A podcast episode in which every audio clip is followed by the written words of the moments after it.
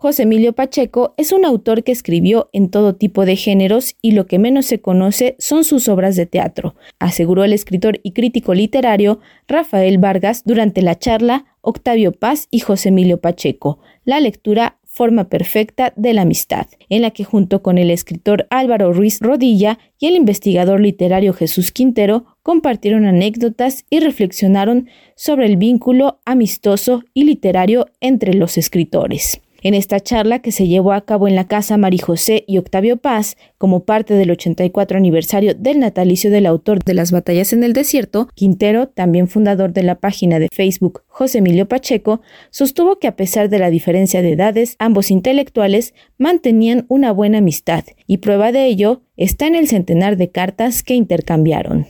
La relación de Octavio Paz y José Emilio Pacheco duró 41 años, tuvo intermitencias, Mucha gente pensaría que no puede haber poetas más distintos en cuanto a apreciación, pública hacia sus figuras que Paz y Pacheco.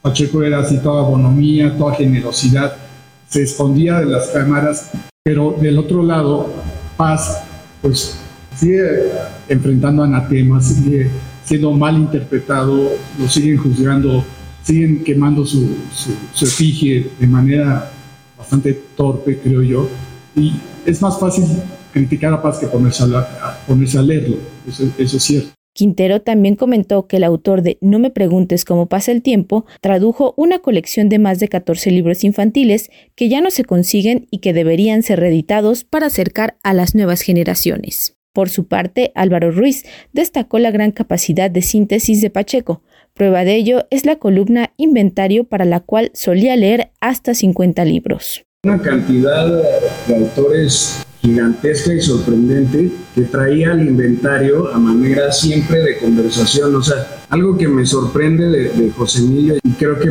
en paz es distinto, es la capacidad de sintetizar algo muy difícil, algo muy erudito, horas y horas de lectura de libros de historia, de historia de la literatura, biografías, análisis de texto, y lo condensa en un artículo, yo una vez lo conté, eran como 800 palabras. Es una plana de, de revista, el inventario. Ya al final de su vida le daban más plana. Y por ejemplo, en 2013, cuando escribió sobre la decena trágica, leyó 50 libros, ¿no? una cantidad. Entonces ahí tuvo ya cinco páginas, no una.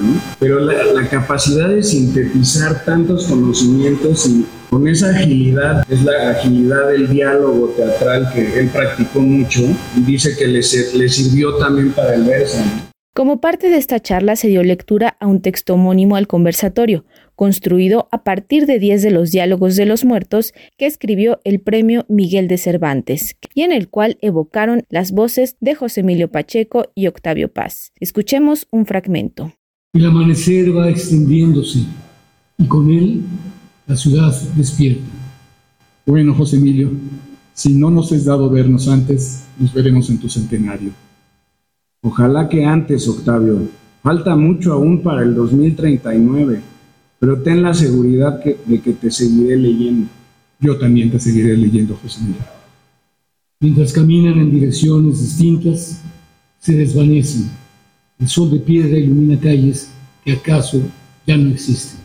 Para Radio Educación, Pani Gutiérrez.